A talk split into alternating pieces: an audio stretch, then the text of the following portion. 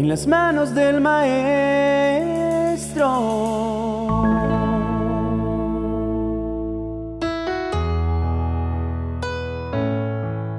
Moisés me parece un hombre admirable por lo fantástico de su historia, su paciencia y la manera en que Dios le permitió vivir experiencias sobrenaturales constantes en el desarrollo de su infancia, su adultez y su vejez, e incluso su muerte. Pero hoy quisiera que lo viéramos a la altura de cualquiera de nosotros, cuando la frustración nos llega y la copa se rebosa. El libro de Números capítulo 11, a partir del verso 4, nos relata los hechos diciendo, Entre los israelitas había gente de toda condición que se había mezclado con ellos y solo pensaba en comer. Los israelitas se dejaron llevar por ellos y se pusieron a llorar y a decir, ¿quién nos diera carne para comer? ¿Cómo extrañamos el pescado que comíamos gratis en Egipto y los pepinos, melones, puerros, cebollas y ajos? Ahora estamos cansados de comer siempre lo mismo. Todo lo que hay es este maná.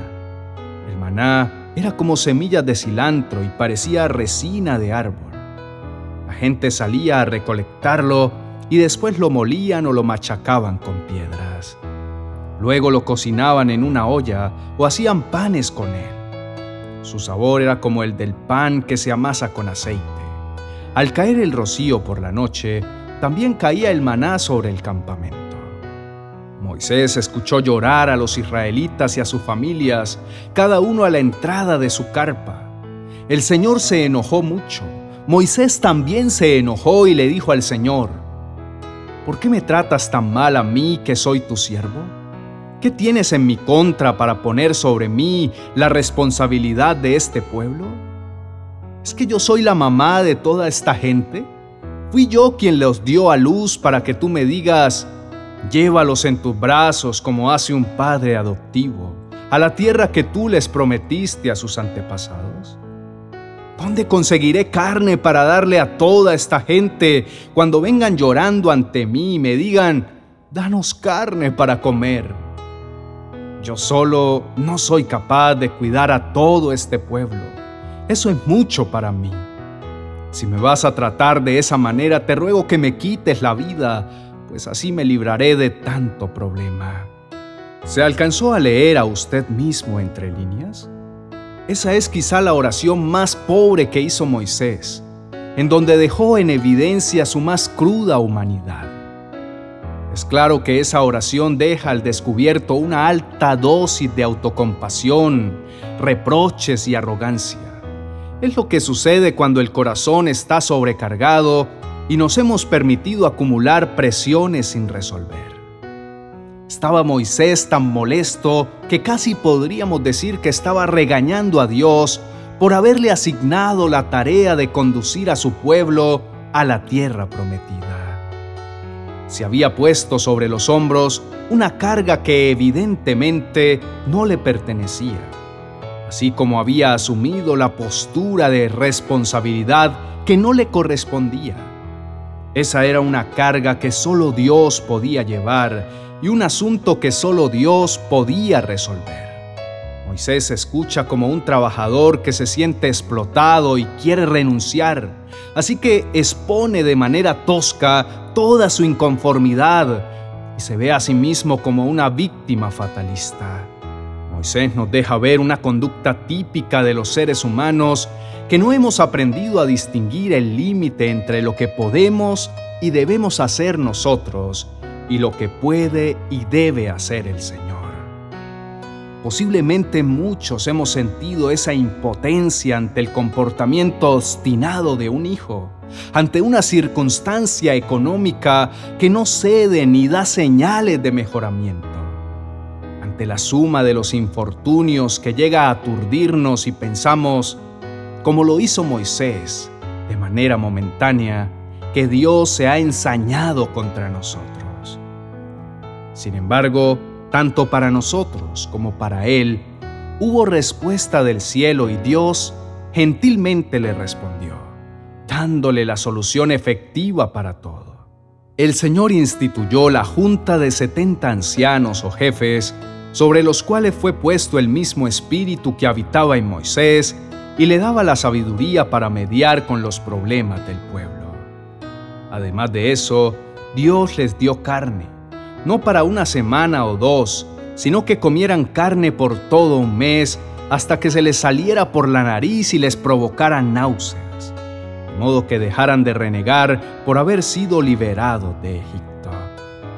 Dios tomó las medidas necesarias para resolver la pobre oración de un hombre malhumorado y exhausto, así como ha respondido en muchas ocasiones a las oraciones que elevamos llenos de inconformidad, autocompasión y drama innecesario. Estamos muy relacionados con el Moisés que extiende la vara para abrir las aguas del Mar Rojo, con el que golpea la roca y las aguas fluyen en pleno desierto. Pero Dios permite que también lo conozcamos en su versión diaria, en su conducta común y corriente como la de cualquiera de nosotros, para que sepamos que su misericordia es tan grande que nos entiende y nos trata con compasión como el buen padre que es.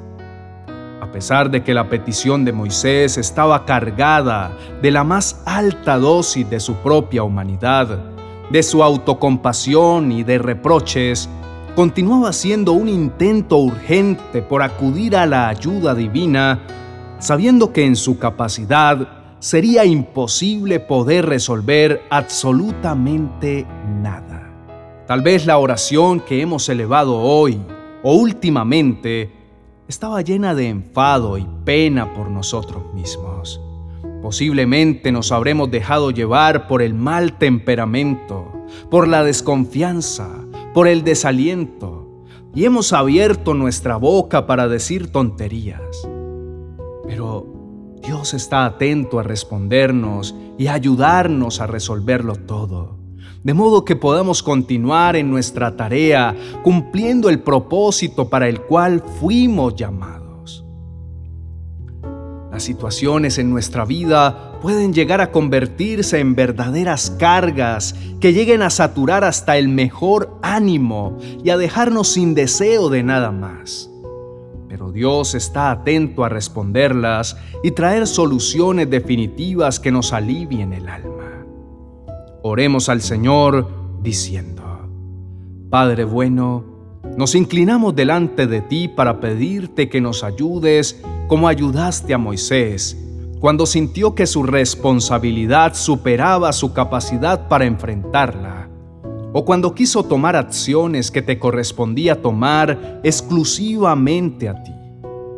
Nosotros también somos rápidos para demostrar nuestra frustración para expresar nuestro enojo, para vociferar en contra de todo y de todos, incluso de ti mismo, cuando nos sentimos incapaces y nuestra visión se nubla. Te damos gracias porque tú eres el único capaz de rodearnos con personas ideales que tengan el mismo sentir, el mismo corazón y nos ayuden a aliviar el peso de la carga. Gracias porque aquellos que se han levantado para murmurar acerca de ti, acerca de lo que hacemos, y para juzgarnos sin misericordia, también serán reconvenidos por ti, de modo que nosotros podamos ser liberados del peso de sus críticas malintencionadas.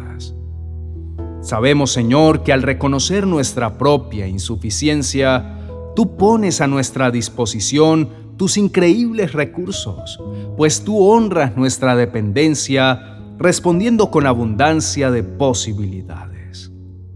Te adoramos y bendecimos tu santo nombre en Cristo Jesús. Amén y amén.